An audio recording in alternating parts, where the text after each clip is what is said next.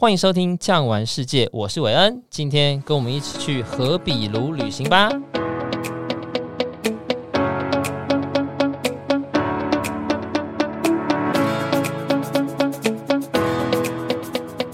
提到荷兰、比利时、卢森堡，你会想到什么？红灯区、大麻、同性恋。相信我，荷兰可不止这样。巧克力、尿尿小童之外，比利时到底还有什么呢？荷比卢啊，是台湾人旅行欧洲的第一站。这一次一次不合理哉，听众朋友，荷兰、比利时、卢森堡应该呢是我们要旅游欧洲基本上的第一站。不但呢它的航班有直飞的，而且呢不管你是看自由行还是各大旅行社，都把这三个国家绑在一起一起走，并且呢走个十天、走个十二天的行程。为什么都绑在一起走呢？今天呢、啊，我们就找了一个非常非常资深的荷比卢专业领队来为大家一起解谜。阿哲你好，各位听众朋友，大家好，我是阿哲。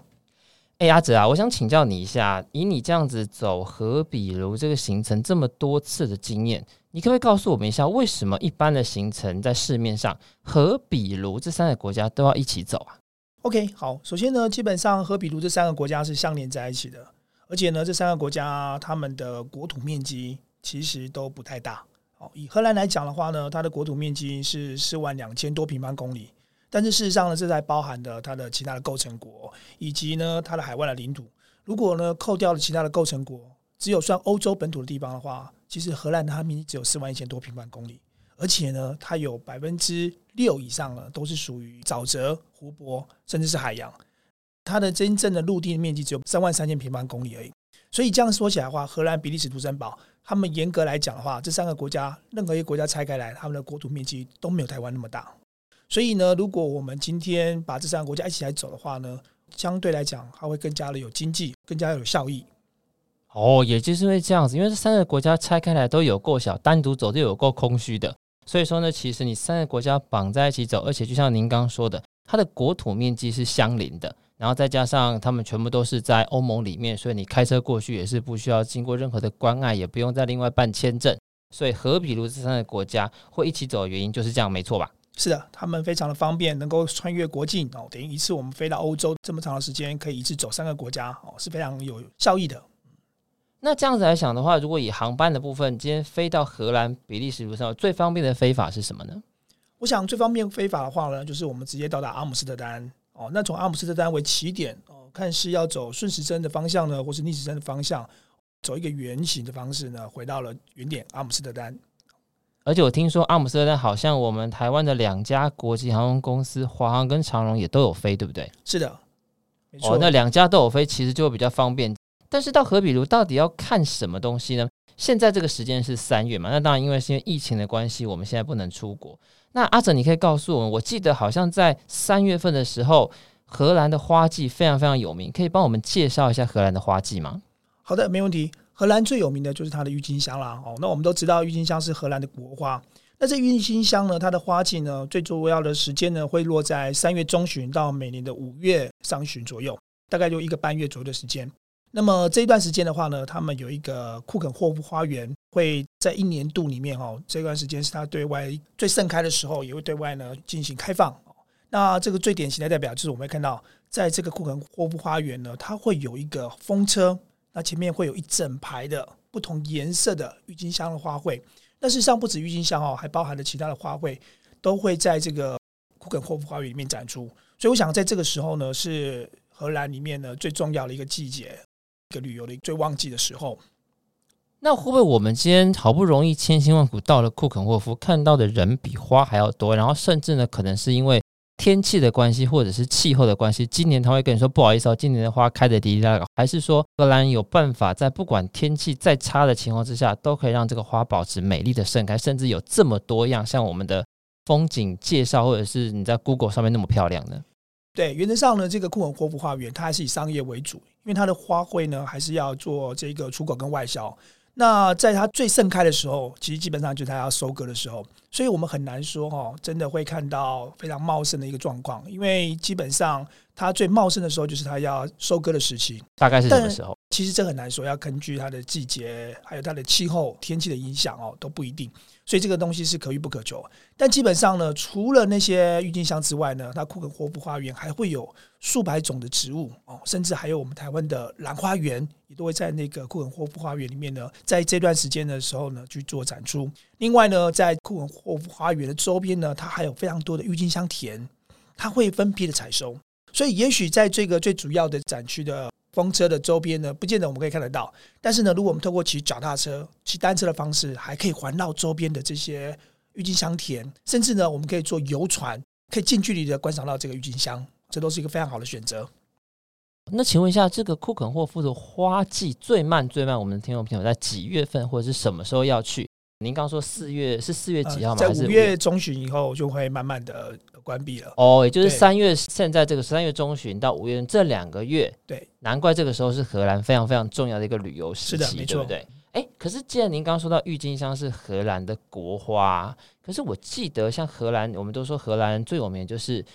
与上帝或者是与天抢地嘛，它基本上都是全部都是淤泥啊、淤田啊。可是像这样的地方，怎么种得出郁金香？还是它是从别国传过来？真的郁金香可以跟我们聊一下，它怎么成为荷兰的国花吗？然后，郁金香其实它不只是荷兰的国花哦，它其实同时也是土耳其的国花。在欧洲人呢，他们把这个郁金香呢称为叫魔幻之花。在这个从中世纪以来呢，就有很多的这些园艺学家们，他们都非常热衷的对于这个。郁金香花的培育啊，还有品种的改良啊，哦，都非常的热衷哦。那这个郁金香呢，在十七世纪那个时候呢，郁金香在整个荷兰地区呢，达到了最狂热的情况哦。当时呢，这个郁金香呢，不同的花的品种跟颜色，按照了这个军阶的头衔哦，来帮他们做命名。那整个花呢，就像个部队一样。其中呢，最顶层呢，他们觉得最漂亮的一种花呢，就用永远的奥古斯都来命名。那底下的话呢，才会分成了不同的军衔，比如说总督、元帅以及将军。那我们看到呢，这个头衔越高的，代表着这个花的品种呢越稀少，越加的呢气派，越加的高贵。那事实上呢，这些花啊，它颜色不一样呢，其实都是因为受到病毒的攻击的关系。实际上呢，能够再繁衍出下一代的可能性，其实非常非常的低。但是当时并不晓得，所以他们呢，非常的追求呢这种花的一些特殊性。那这种特殊性呢，也造成了市场上奇货可居。于是呢，有非常非常多的人呢，把这一个郁金香的球茎呢，当做是一种金融的衍生商品，而造成了一时呢，非常的热销，而且非常的轰动，以及呢，会有非常非常高昂的价格。甚至呢，在西元一六二四年的时候呢，一株永远的奥古斯都呢，它最高的价格呢，可以来到六千荷兰盾。但是呢，其实在当时呢，一般的人啊。还有年收入大概就两百到四百荷兰盾，甚至呢，如果你要买一间小房子的话呢，只要三百荷兰盾，我就可以达到这样子的一个一般的居住的需求的一个房子。你说一个球金可以买到两栋房子这样的概念吗？是的，是非常非常可观的一个金额。那所以当时他们的这个郁金香是非常非常的狂热，以至于后来呢，也有很多的学者把这个呢当做是人类历史上面的第一次的一个泡沫性的一个商品。那为什么后来郁金香就不那么狂热了呢？事实上，我们知道这样子的价格已经非常的超出了常人所能理解的范围。因为毕竟一朵郁金香它能够绽放花期，也大概就是一周的时间而已。那一周的时间却要用两栋的房子呢来换取这个代价，那非常非常的不可思议。所以呢，最终呢，其实有很多的人啊，他们事实上呢都只是在纸上交易而已。并没有办法真的履行他们所当时承诺的这个金额，然后去承购这些花种呃跟花卉，事实上最后都没有办法履行。而且真正呢有在收藏的收藏家，还有真正呢有能力收藏的这些富豪呢，他们其实对于这种高昂的价格，他们也不愿意去追，不愿意再追高。所以事实上，这个郁金香最后变成泡沫化之后呢，其实只有影响到一小部分的人，大部分都是一些市井小民，他们用了一种。比较像是契约的方式啊，或者是用以物易物的方式啊，把这个价格炒高了。那事实上呢，都是只有纸上的一个交易，并没有真正能够实现。最终呢，这种花呢是没有办法呢取得交易的。原来啊，不管是在一六二四年，或者是二零二二年，散户通常都还是被割韭菜的，只是看你是被割郁金香的韭菜，还是割股票的韭菜，差不多就是这样的概念，是不是？没错，是的。好，那阿泽，我想问一下，就是说我们刚提完的郁金香，我们都知道那是荷兰非常非常著名的东西。那针对荷兰呢，我想要请教你一些事情哦。首先呢，我在今天要访问您之前呢，我有去查一些资料。荷兰呢，其实它的本名不叫荷兰，对不对？它好像只是一个地区。好，在国际上面呢，其实对于荷兰呢，有非常多种不同的称呼，包括像 Dutch、Holland，还有尼德兰王国。那这些呢，其实都是指的我们中文里面所讲的荷兰。但是事实上，它正式的名称应该是尼德兰王国。那这几个字它有什么差别呢？首先呢，我们知道哈，Dutch。它比较像是这一个荷兰的人种的种族的一个称呼，就有点像是我们自称是华人，或者是我们说我们自己是汉人一样哦。那尼德兰王国才是他自己正式的国家的名称。至于荷兰的话呢，它只是属于在这个尼德兰王国里面集中的两个省份，一个叫做北荷兰，一个叫做南荷兰王国。哦，所以荷兰其实是整个尼德兰王国里面，呃，可以说最大吗？最大的两个地方，所以拿来当做代称是这样吗？应该这么说，整个尼德兰王国里面啊，它最靠近北海的地方哦，就是两个省份，一个就是北荷兰省，一个是南荷兰省。嗯、这样子讲，我们非常觉得拗口哦。接下来我们就用荷兰来代替尼德兰王国。但是呢，这个北荷兰省跟南荷兰省呢，里面就包含了整个荷兰里面的最重要的三个大城市，包含了首都阿姆斯特丹，以及他们呢主要的政府的单位海牙，还有呢鹿特丹也是他们最大的港口。所以呢，在这个大航海时代的时候，所有的船只基本上都是从荷兰这两个省走出去的。那所以他们当在外面自我介绍的时候，一定都会称呼自己为荷兰。所以大家就会久而久之呢，就习惯了用荷兰这两个省份的名字呢，来代替整个这个尼德兰王国。像我人小时候有听过一个奶粉叫做菲士兰奶粉，菲士兰是不是也是荷兰其中一个省？是的，菲士兰是荷兰的其中一个省，好，包含我们所知道的纽西兰。其实 New Zealand 它这个 Zealand 呢，其实也是在这个北大西洋沿岸里面的其中一个省份哦，在南荷兰省的南方，也就是在鹿特丹的南方那一带哦，它就是整个荷兰里面呢最主要会移民出去，或者是在整个大航海时代里面出海的一个最主要的基地哦，就在这一个北大西洋沿岸。哦，原来是这样子，所以听众朋友请记得哦，当你到荷兰去的时候，不要忘记让人家知道你去的是尼德兰王国，可以在你的朋友前面稍微垫一下，让他知道你的知识是很丰富的。哎，不过阿泽啊，你刚刚跟我讲了一个很特别的字，让我产生了兴趣。你说有人称荷兰叫做 Dutch，对不对？叫 Dutch。那我们都知道啊，你出去外面跟人家吃饭的 AA 制叫做 Go Dutch。那这个字跟荷兰有关系吗？是因为荷兰超级小气？这字怎么来的？OK，我们讲这个 Go Dutch 呢，是英文里面的一种俗语或是一种俚语，其实很显而易见哦。这个是在十七世纪的时候呢，英国人跟这个荷兰人呢，他们呢有交战，而且呢邻居嘛，彼此间都会看不顺眼。所以呢，这个是英国人呢对于荷兰的一种轻蔑。我们呢在国际上面来讲的话，都对于荷兰人有一种很小气的一个概念。大概我们都会常说，除了空气之外啊，在荷兰你什么都要钱。你在桌上呢要喝的水也是要付钱的。到荷兰的人家里面做客，你也不用期待他们会留下来请你吃晚餐哦。他们荷兰人甚至会讲说，三明治里面哦涂了奶油，就不要再加乳酪了。他们的父母跟着子女呢一起到酒馆喝酒。也都会是各付各的。这种荷兰人的付款方式哦，在英文里面就叫做 Go Dutch。严格来讲，就是说用荷兰人的方式来付账。那这个，我想荷兰人是否真的很小气？这个有很多的层面的。我们可以来这样讲，基本上这是一种文化上面的差异。用我们自己的文化的习惯，或是我们用我们生活的一种方式来看荷兰人，当然会觉得说，诶，他们怎么那么小气？因为这是跟我们的文化上面是有不同的。但是呢，有更深一的层面来讲的话。荷兰本身它是一个靠海的一个小国，是第一个低地国。哦像我们前面所说的尼德兰王国，尼德兰呢其实就是低地的意思。所以这个尼德兰王国它本身其实物资跟资源是有限，所以他们的生活习惯从小就会教育呢，不要浪费，要节俭，要节约。于是呢，养成他们这种特殊的习惯。当然，在于这个物产丰富的国家里面，或是不同的生活方式的民族来看，就会觉得，哎，荷兰人怎么这么的小气？那事实上呢？如果更进一步来说的话呢，荷兰人他们算是以资本主义立国的国家，所以对他们来说，这些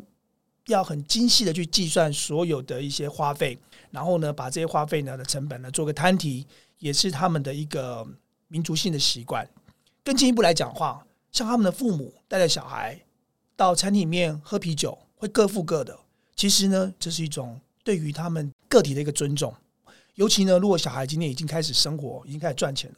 那你还帮他付钱，那这种感觉有点像是小孩跟你乞讨，你在施舍你的小孩一样。那这个就表现出来荷兰人他们对于个体的一个尊重。延伸来讲的话，我想在于我们台湾来讲，我们台湾的父母比较容易会犯的问题，就是我们常讲的亲子间的情绪勒索。我们常会跟小孩说：“诶，这么辛苦的把你养大，你应该按照我的意思去选择我想要你做的职业，我想要你念的科系。”但是荷兰人呢，他们会非常非常尊重自己的小孩。所以我想说，这应该是一个文化上面以及他们对于这种个体的尊重的差异。而造成的呢，国际上面常常认为说荷兰人是一个小气，那再加上英国人对他们的渲染，所以才会有这种 Go Dutch 的一种 AA 制的一个刻板印象。哎，阿泽，你今天给了我们听众朋友一个非常不同的见解哦。通常呢，在我们华人社会，如你刚刚所说的“小气”这两个字啊，好像很不好的一个形容词。但是在荷兰呢，基本上那个东西不叫小气。我想你刚刚说的应该是指每一个人都应该要为自己负责，而因为你为自己负责，所以我也给你百分之百的尊重。无论我今天的角色是你的父亲，是你的母亲，是不是养育你长大的人，我都给你基本的尊重，而且给你完全的尊重，是这样没有错吧？没错。所以他们的一个民族性的思考，跟我们在东方或者是在台湾有很大很大的不同。他们是非常尊重个体，而不会把这个小孩。或者是自己的亲子呢，当做是个人的财产，完全让他们有自己发挥的空间，让他们自己选择，包含了到餐厅里面去付账，都会让他们自己做选择。说到这个尊重个体啊，说真的，其实父母在跟孩子之间最大的一个摩擦跟冲突，除了在我们华人社会会有所谓的，比如说你今天要念哪一间学校啊，你今天未来要做什么工作啊，还有就是性向的部分。我们都知道呢，台湾呢目前是亚洲国家第一个通过所谓的同志结婚合法的部分。可是我知道，好像在荷兰很早以前就已经开放，甚至是合法化了。这个部分是不是你到了荷兰的时候，在带团的时候，真的在路上都会看到？就这个部分是非常的呃，我们说显而易见，或者是它是非常 normal 的一件事情啊。对，基本上荷兰他们的风气是非常开放的，它也是全世界第一个通过合法的同性恋婚姻的国家哦。所以每年呢，在阿姆斯特丹都会有这个同志大游行。我们可以看得到呢，在这个同志大游行的时候呢，彩虹旗呢，在整个阿姆斯特丹的街区啊，都是随风飘扬。所以这个东西在这个荷兰里面是非常常见，而且非常不会觉得是用异样眼光来看待的。好像你在这个市区里面看到，如果那个酒吧门口插着彩虹旗，代表它就是同志酒吧，对不对？嗯，是的，代表他们是对于同性恋的是非常的欢迎，而且是没有任何的歧视的。哦，那真的是一个非常开放而且多元的一个社会。那既然说到开放啊，其实我们就要来聊一下一些对我们台湾的社会一些比较禁忌的东西。首先就是大麻。我们之前看过很多的新闻啊，有一些艺人的第二代啊，他可能在国外读书，那可能回来的时候身上还有藏着大麻烟，甚至血液里面还掺测到一些大麻的残留，而可能要被判刑。这个部分在我们台湾的法律当然是不允许的。可是好像在荷兰这个地方，是整个欧盟社会里面。对于大麻好像最开放，甚至它不但堂而皇之的告诉你可以吸，而且还有专门的地方可以让你吸，对不对？像这样的地方可以跟我们讲一下吗？你的经验。OK，我们都知道荷兰是一个风气非常开放的国家哦。那甚至于我们都认为说，在荷兰其实大麻是合法的，他们有合法性产业。事实上呢，大麻在荷兰并不合法啊，不合法。合法是的，我们都一直以为说大麻在荷兰是合法，事实上并没有。大麻呢，在荷兰其实是并不合法的。他们只是呢，对于大麻呢，把它呢用一种可以容忍的态度来接受它。也就是说呢，政府的态度认为说，大麻虽然是非法的，但是呢，持有大麻或是吸食大麻不应受到惩罚。他们在技术上面呢，把这个大麻呢少量的持有哦视而不见。也就是说呢，他们对于大麻的态度是容忍，不是鼓励啊，并非鼓励，而且这个是有一定的限度。那最主要就是说，只要你持有的大麻呢在三十公克以下，这样子的话就不会触及刑法。那既然不触及刑法，就会有这种所谓的睁一只眼闭一只眼，不会有直接的一个起诉啊，或者是有这个刑责的问题。那么当然，荷兰阿姆斯特丹里面有非常非常多的合法的可以吸食大麻的地方，这些呢都是特许的一个单位，或者是特许的一些咖啡店。我们在荷兰哦。如果看到他写的 coffee shop，他其实不卖咖啡的，只有咖啡哦才会真的是专指我们所说的咖啡店。那这种 coffee shop 里面呢，它可以提供呢个人少量的在五公克以下的大麻。那这种的话都是合法可以销售。但是非常有趣的是说，虽然你可以合法销售，但是呢，你却是不可以生产的。也就是说呢，虽然这些合法销售大麻的一些商店啊，它能够合法的销售，但是呢，它必须还是要触及到一些比较黑色产业的地方。也就是说呢，像一些非法的生产的单位。那这是荷兰人的态度，他们认为说，既然我们没有办法把这个大麻完全的禁止，因为这违反人性、反人类嘛。所以呢，我们与其让他走入地下街头，不如呢，我们把它呢做一个有效的规范哦。那这也就是为什么说，在这个我们大麻烟店里面啊，它是不可以拍照的，因为它呢，其实呢，在一些黑色跟灰色地带之间哦，是有一种有模糊的概念。也就是说呢，对于荷兰人来讲，只要你的是隐晦不彰显的，那我们的态度就是容忍接受，但是呢，我们并不鼓励。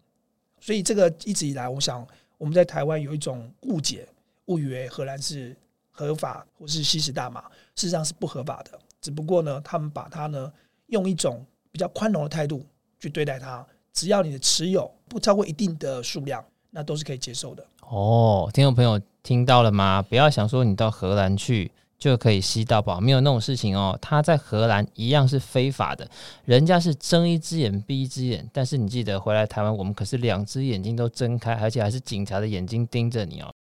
当然，我们不鼓励这件事情，不过呢，站在做节目的立场，我们必须要把最真实的状况报告我们的听众朋友。那当然啦，在荷兰还有一个非常非常有趣，而且大家一去都会想到，就是什么，就是性的部分嘛，对不对？我们都知道荷兰呢有着全世界非常非常著名的红灯区。在我们台湾呢，可能有哦，像你说万华，我们的之前的茶室文化啊，或者是最近很有名的 Netflix 的华灯初上啊，但那些都并不是真正赤裸裸的卖性这个东西。在我们台湾呢，这个性交易仍然是不合法的。但是呢，到了荷兰，在红灯区这个地方，性交易是不是就是合法的呢？红灯区又是怎么样来的呢？这个呢，请阿泽来跟我们听众朋友稍微聊一下。好的，其实基本上这个性呢，或者性产业相关的行业。它也是有非常非常多的模糊的空间。在荷兰这边，性产业合法其实是从两千年开始的。但是我们知道哦，其实，在八零年代台湾刚开始开放旅游的时候，我们就一直以为荷兰是有合法的性产业。事实上呢，在那一段时间，荷兰的这些开设妓院啊，或者是从事性交易啊的这些媒介，其实都是非法的。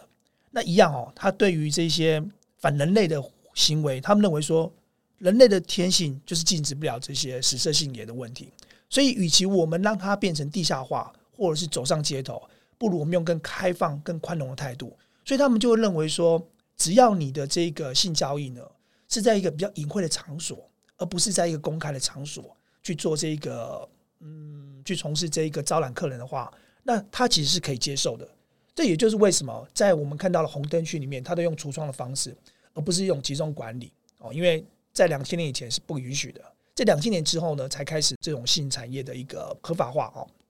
那同时呢，如果你今天在街头招揽客人的话，那其实马上就会被警方给逮捕哦，这都是不允许的。也就是说呢，在整个荷兰的社会风气里面，只要你把这些相对于不能够被法律所见容的事情，你把它做得比较隐晦，或者是比较比较那么的明目张胆招摇。其实呢，社会都是可以容忍的。不过说真的，因为我本身去过荷兰，也去逛过阿姆斯特丹的红灯区啊，它就放在玻璃橱窗里面，而且还是透明的玻璃橱窗。你说隐晦还真难隐晦，你知道吗？就是其实啊、哦，当然两千年之后，如你所说，它今天已经是一个合法的状态了。当然，我在为很多男性听众来问一下，就是说，当然我们知道不能拍照，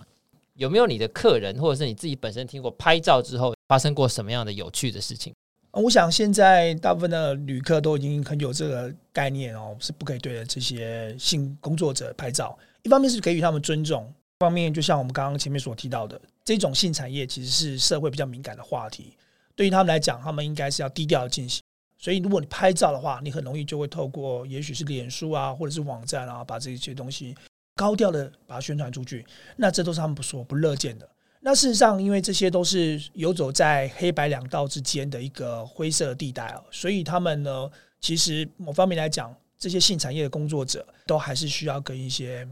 比较有黑道背景的人啊，或者是相关的一些组织，必须要有一定程度的勾结，或者是他们要有一定程度的合作。合作对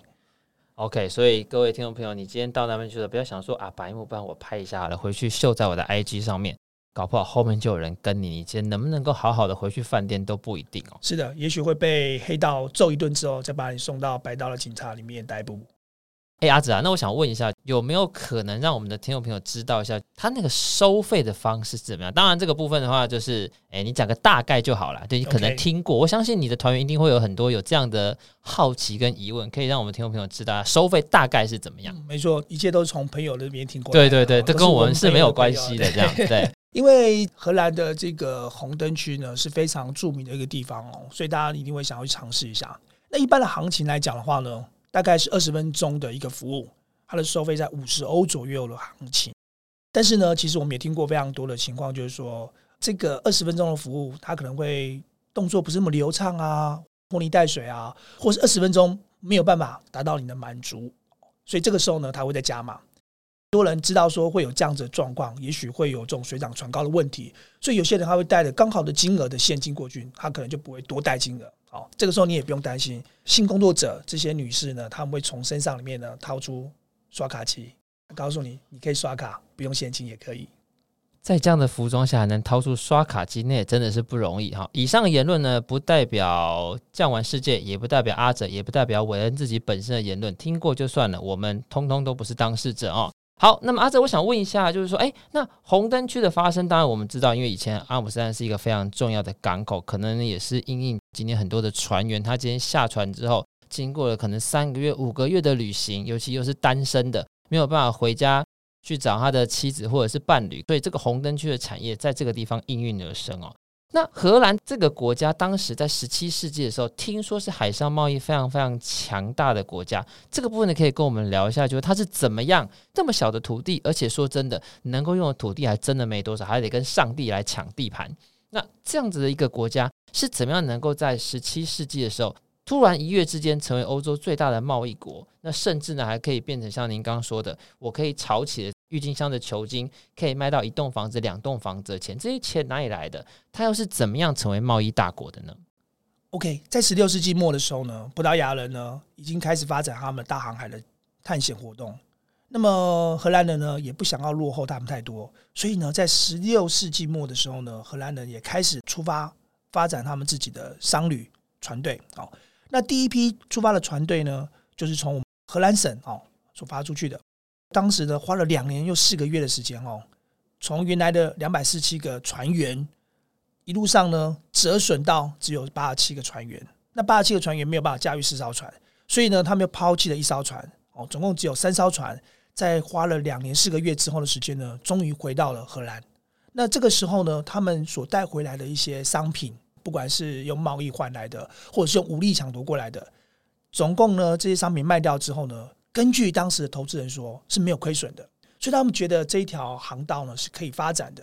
于是呢，他们就开始呢发展更多更多的一些船队要前往东方。那当时呢，总共在荷兰陆陆续续成立了十四家以东印度为主的这个贸易的公司。不过我们知道，这些当时的帆船啊，受限于季风的影响，其实他们十四家的这些船公司哦，到达这个东方的时间其实大致上都是相同的。那能够采购的商品其实也都大同小异。等到你再回到荷兰欧洲本土的时候，这些商品呢，其实都是同质性非常高。那同质性高的情况之下，我们知道会怎么样呢？它一定会削价竞争，就降价。对，一定会降价。那就变成这样血本无归嘛。所以他们后来就想说，这种不是一个很好的方式。而且呢，整个大海上面呢，如果你的船家只有一两艘船，其实呢风险非常非常高。等于是把鸡蛋放在同一个篮子里面。于是呢，他们就开始想说，好，那我们干脆这十四家公司呢。我们把它联合起来，组成一间以东印度为主的贸易公司。这样子的话呢，我们可以等于是联合把这个商品垄断，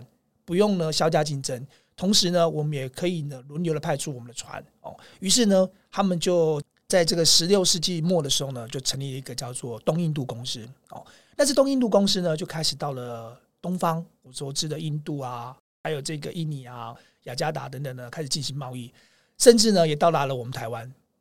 十四家公司联合起来成为一个东印度公司，哎，这真的非常非常颠覆我们一般人的想法。一般人就说：“好，我今天要独大，大到呢可以把其他人都打败。”可是荷兰人想法不太一样。我今天既然要跟你竞争，不如我们今天把这个饼做大，我们来垄断这个市场。好险当时没有那种什么反垄断法、托拉斯法，这样子可以让荷兰整个国家变得非常强大的一个贸易王国。那我想问一下阿哲啊，你在去荷兰的这段时间，当然了，我们都要知道，现在的荷兰呢，它是以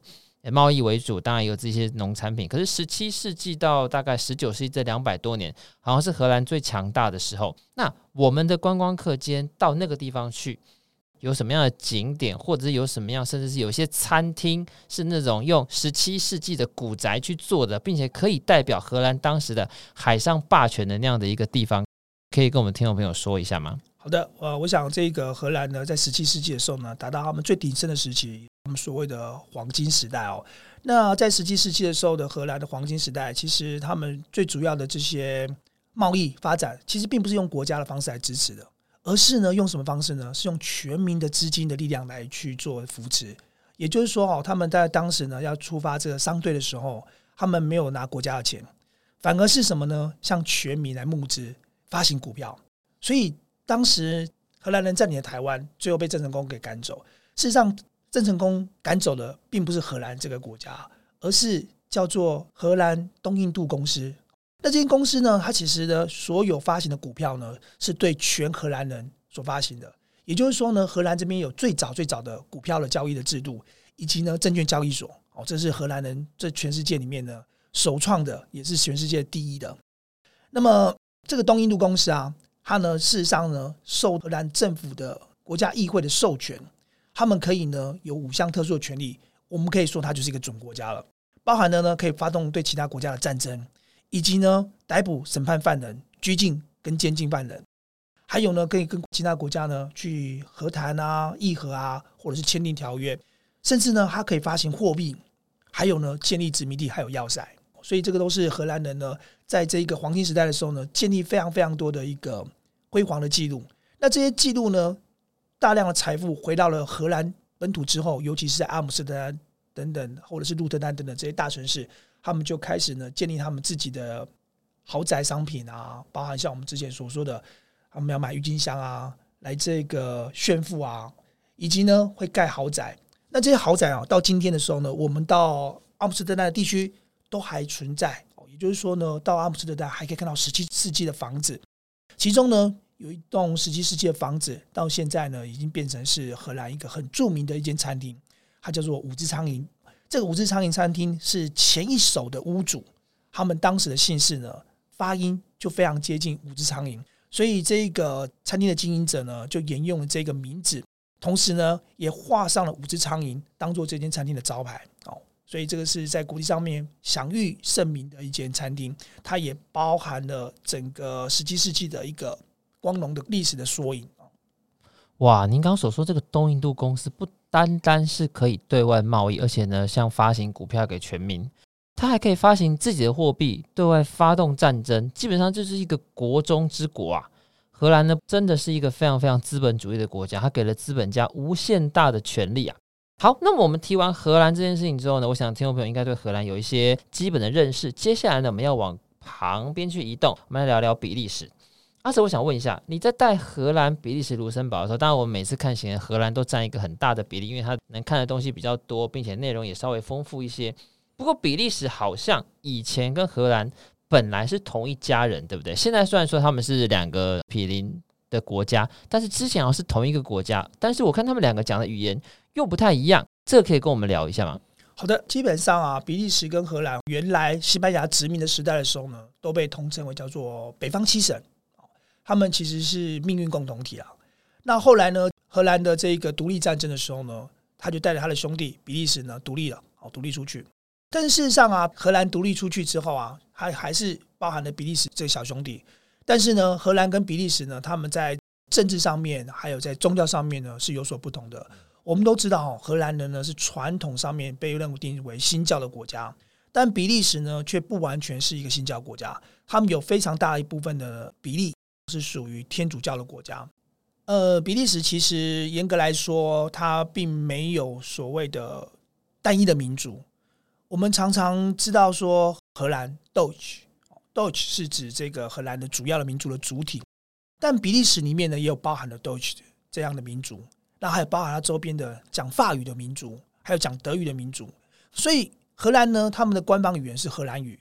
但是比利时呢是没有所谓的比利时语。这就好比说啊，我们到新加坡没有所谓新加坡语嘛。泰国有讲他们的泰文，但新加坡是没有的。新加坡是有不同的民族所组成的，所以比利时比较像是新加坡一个多民族所组成的一个国家的形式。也就是说呢，他们的所用的语言里面，在北边就比较靠近荷兰的，可能是以 Dutch 为主的民族；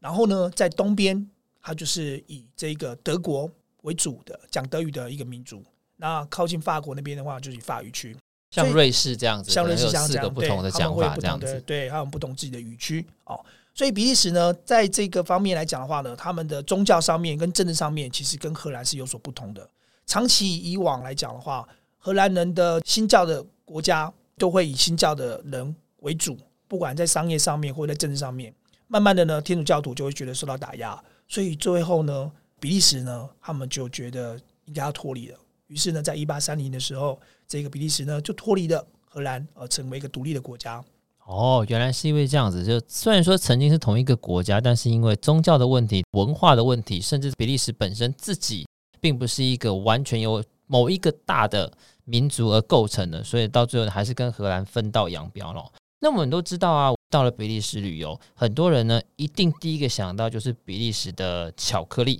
那我们知道欧洲是不产巧克力的啦，哦，这个可可豆并不是长在欧洲地区，它也是透过大航海时代的贸易进来的。像比利时为什么跟巧克力会这么的有渊源？我们一想到比利时，想到巧克力，还有一个台湾很有名的 Godiva、Godiva，跟比利时又有什么关系呢？这可以跟我们聊一下吗？好的，其实比利时在这个欧洲呢来讲是一个夹缝中求生存的国家，因为它在的东边跟西边哦各有两个大个国家，以及呢北边还有一个荷兰嘛。所以对他们来讲哦，他们其实呢能够发展的一些物资跟资源非常有限。那刚好接受到了这个巧克力，他们觉得这个巧克力是一个可以用匠人的精神去表现出来比利时的一个工艺的水准哦，所以他们非常注重这个巧克力的发展。那巧克力呢，它其实有可能是用不同的一些油所制作而成的，包含了可能用的植物油。但是呢，在比利时里面，他们的法规规定。只有完全使用可可油所制造的巧克力才能称为叫巧克力，否则的话呢，这些都不会是纯粹的巧克力。这也就是呢，今天比利时哦，他们一个正统派的巧克力，跟现有的欧盟他们之间呢，会有一些很大的一个不同的争议点在面。因为呢，丹麦、爱尔兰这些英国等等的这些国家哦，他们加入了这个欧洲的经济共同体之后呢，他们的巧克力呢是以牛奶为主的。比利时呢，他还是坚持，所以呢，他们就不能接受这一种。用的其他的油脂代替可可油的巧克力也被称为叫巧克力，所以我们知道在比利时上面，他们的巧克力是非常非常遵持百分之百用可可油来制造。到现在，百分之百的可可油这件事情还真的是闻所未闻呐，因为我们都知道哦，巧克力是巧克力嘛，我们都只会说纯种的牛奶巧克力，然后纯种什么巧克力，但是却没有人会提到它到底是用什么样的油脂去制作。这部分倒是像您说的，比利时的这个匠人精神真的是不得了。我刚刚所请教 Godiva 这个部分跟比利时又有什么关系呢？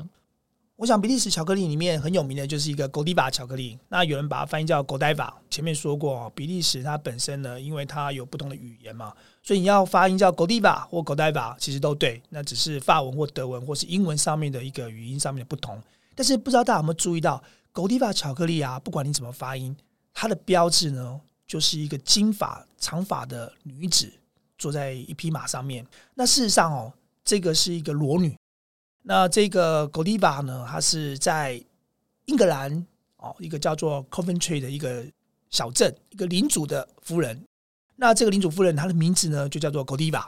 当时呢，这个领主夫人哦，她觉得呢民生辽苦哦，天候不佳，所以呢有很多的农民呢，他们的生产不如预期，她就要求她的领主这个丈夫，她的领主嘛哦。希望他们能够减少这个税收，但是呢，这个领主怎么样也不愿意把租税给降低。他为了应付他的狗迪巴夫人呢，就随便敷衍他说：“如果明天呢、啊，你愿意裸体骑着一匹白马绕我们 Coventry 的城镇一圈，那我就愿意把今年度的这个税收全部把它减免。这个狗利巴夫人呢，她为了民生疾苦，所以呢，她决定呢亲自上阵。有一种说法说，所谓裸体哦，事实上只是穿的睡衣。但是呢，在这个 Coventry 这边呢，有很多画作，他们就真的画了这狗利巴夫人呢，把她的头发垂下来，遮住了重点部位，跨上了匹白马，然后沿着这个 Coventry 的城镇呢绕了一圈。那所有的镇民呢，都知道狗利巴夫人呢是为了他们的起命而来的，所以呢，家家户户都把窗户关上，不愿意偷看。但是呢，只有其中有一个居民，他却是在他的窗户上面呢凿了一个小洞，然后用他的眼睛偷看。那大家知道这个偷看的居民叫什么名字吗？叫什么名字？叫做 Tom。所以我们把这个偷窥的人叫做偷窥的汤姆。哦，原来是这样子哦。所以这狗利巴，您如果看上面那个标志，它就是一个。爱民如子的夫人，再加上一个不怕人家看老婆的领主所造成的一个故事哦。好，这点呢，就请听众朋友稍微了解一下就可以了。好，阿泽，那我想问一下，除了巧克力之外呢，我们知道我们到比利时旅游，那可能我们去一些布鲁塞尔啊、布鲁日啊，可能呢布鲁塞尔的钻石很有名，也可能会因为您刚刚所说的这个匠人精神而出来。但是还有一样东西很有名，就是啤酒。比利时有很多私酿的啤酒，对不对？哦，是的。譬如说，您带团到比利时去的时候，是真的有很多种不同的啤酒可以喝吗？那我们知道比利时啤酒非常多样哦。另外一个国家也是非常非常多的啤酒，也非常非常爱喝啤酒，那就是在他们邻国德国。德国人也非常非常爱喝啤酒，德国的啤酒的种类也非常非常多。但比利时的啤酒跟德国啤酒，他们有一个最大的差异在于说，德国本身呢，他们有一个叫做纯酒令，也就是说呢，你必须要经由用麦子或是相关的谷物。以及呢，啤酒花所酿造出来的啤酒才能称为叫做啤酒。可是呢，在比利时的话呢，他们并不完全是使用麦子相关的一些谷物哦来制作这个啤酒，包含了有很多的水果，他们也会拿来制作啤酒。所以在这个德国的啤酒种类上面，绝对没有像比利时来的那么丰富。而比利时里面相当特别的有一种叫做樱桃啤酒，这种樱桃啤酒呢，他们是用一种叫做 lambic 的方式呢去做发酵。而本身这种啤酒发酵之后，它呢会带有樱桃的酸味，算是一种类似像水果酸甜又有啤酒的风味的一种很特殊的口感。那这个是在其他国家里面所喝不到、尝试不到的，所以我们都非常推荐到这个比利时旅游的游客可以尝试看看这个樱桃啤酒，或者是其他不同风味的水果啤酒。对啊，像现在我们那个台湾啤酒不是有出那种什么凤梨口味的啦，其他水果口味的，因为它的始祖就是来自于比利时，而且我记得好像比利时的啤酒基本上刚开始酿造都是修道士在酿的，没错吧？嗯，没错。但是这个啤酒啊，其实事实上哦，如果今天真正是修道士所发展出来的修道院的啤酒呢，它是要经过认证的。那全世界呢，有经过认证的这种修道院的啤酒，其实只有十一家。那在比利时的本土里面也只有六家而已，所以事实上并没有那么多的修道院啤酒。所以我们现在所看到的一些所谓的修道院啤酒，它其实是所谓的这种修道院 style 的一种啤酒，它只是呢用修道院的名词授权给它来做品牌的宣传，但事实上呢，它跟修道院并没有直接的关系。哦，原来是这样子，这样我们就了解了。哎，阿泽，最后我想要请教你一下，就是说，我们都知道，我们走荷兰、比利时，跟有的时候还会加入卢森堡这个国家，对不对？没错，是。那卢森堡，我们知道它当然就是一个顺道一游，因为它是一个非常有名的金融小国。我们都知道它曾经位列全世界 GDP 第一名，完全就是靠金融体系哦。所以，我们可能到时候会到它的首都去逛一逛。不过，我有注意到一点，我想要帮我们听众朋友问一下，就是说，荷兰呢是叫做荷兰王国。比利时呢，好像也是比利时王国，但卢森堡一般我们不会听到卢森堡王国，我们都会听到卢森堡大公国。这个部分到底这三国之间，王国跟公国有什么样的差异？在欧洲上的位阶是真的有分得那么清楚吗？在中世纪的时候啊，整个神圣罗马帝国呢，他们继承了罗马帝国的一个光辉哦，那他们觉得说他们应该是能够完整的传承了罗马帝国的精神，但事实上啊，罗马帝国。对于地方的一个中央集权制度，神圣罗马帝国是学不来的，因为毕竟这些北方蛮族不懂得怎么样去治理这个国家。那这么广大的一个领土呢，他们就用了封建的制度来分封他们的一些将领诸侯，在不同的领地里面呢实行自己的权利。那这个分封的这些诸侯呢，他们就有不同的爵位的大小，所以我们就用公侯伯子男来决定这些诸侯他们的一个领地以及他们的一个大小。如果今天是一个公爵，他的领地，那我们就叫做公国；如果是一个侯爵，他的领地就叫侯国。那么伯爵就是伯国喽，对不对？到了子爵呢，基本上就是没有什么领地了。男爵那就只是一个贵族的一个随身的侍从而已。那么本身这些公国呢，他们呢里面呢比较重要的，还会选出一个所谓的大公，所以大公是所有公国里面的最重要的。那在公国之上的话呢，就是王国了。而王国呢是主要的一个强盛最大的一个实权的，没有一个任何一个国王啊会称为自己是皇帝啊，因为皇帝只有一个，那就是神圣罗马帝国皇帝。而且神圣罗马帝国皇帝呢，就会是由这个不同的王国的国王呢。呃，轮流或是用选举的方式所来出任的。那么，随着这个时代的演变啊，现在全欧洲里面呢，只剩下卢森堡是一个大公国了。其他呢，所有的国家里面呢，没有一个是属于大公国，顶多是叫公国而已。所以我们可以知道，这个大公国呢，其实就是一个准王国。哦，也就是说，其实公国它就是依照以前的诸侯分封的名字来作为一个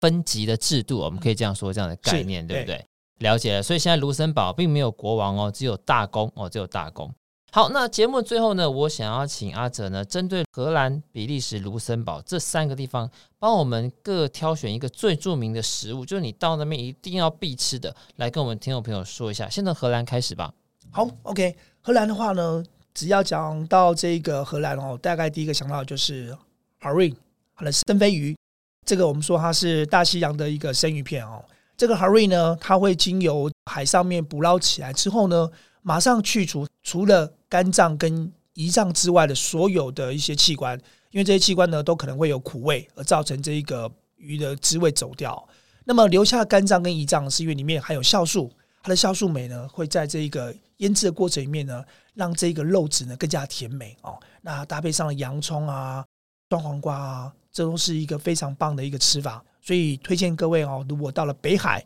荷兰相对的一些渔村的话呢，这个是一个必尝的一个美食。鯡鱼的部分嘛，对，对不对？那比利时的部分呢？比利时的话，我想它的淡菜还有薯条。比利时呢，他们一直认为说薯条是他们所发明的。虽然像我们的英文里面把这个薯条叫做 French fries，对 French fries，但事实上呢，他们跟法国还曾经为了谁发明的薯条闹上了这个联合国哦。那么比利时的薯条，他们非常强调，就是说他们一定要用牛油去酥炸，而且呢，他们要炸的那个形状呢，其实就有点像是当时他们在一般季节的时候所吃的一种炸的一种小鱼。而在天寒地冻的时候，因为没有办法捕捞到这种鱼，他们就把薯条呢削成了鱼的形状，再用炸的哦，用牛油啊去酥炸过。而且呢，他们觉得这个好吃的薯条一定要经过两次的炸，第一次炸呢是要保持内酥，第二次炸呢是要保持外脆。他们才认为他们这是真正的薯条的一个鼻祖哦，所以听众朋友，如果你是吃素的人，记得啊，比利时正宗的薯条你可能是不能吃到，因为上面会有满满的牛油啊。那卢森堡呢，有特别的食物可以提出来的吗？呃，卢森堡的食物非常多样，但是很多都是以内脏为主哦，所以在台湾人接受度来讲的话，并不那么高。那前面说到说卢森堡好像是一个附带的国家哦。事实上呢，我觉得卢森堡它是一个非常非常漂亮，尤其在荷比卢三个国家里面呢，大部分的比利时都是平坦的，因为我们知道荷兰是个低地国嘛，它最高的地方也只有海拔三百二十一公尺而已，它几乎没有什么地形的变化。但是等我们到卢森堡的时候呢，卢森堡的康尼许走廊，它是一个非常漂亮的一个峡谷，一个河谷，这是一个非常非常独特的一个美丽的风景，所以个人觉得其实卢森堡是非常非常值得去看的。OK，所以啊，各位听众朋友，今天听完了阿哲跟我们聊到荷兰、比利时、卢森堡，虽然说它是入欧的我们说的第一站或基本款，但是呢，透过导游或者是透过您自己呢，对于这个国家本身的认识，以及对于这个国家丰富的历史，一样也可以有一个非常棒的欧洲旅程。今天非常谢谢阿哲来我们的节目，非常感谢您。好，谢谢。如果喜欢今天的内容，别忘了订阅、给五星好评，也欢迎到各大平台留言哦。感谢您的收听，我们下期见，拜拜。本节目由巨匠旅游制作播出。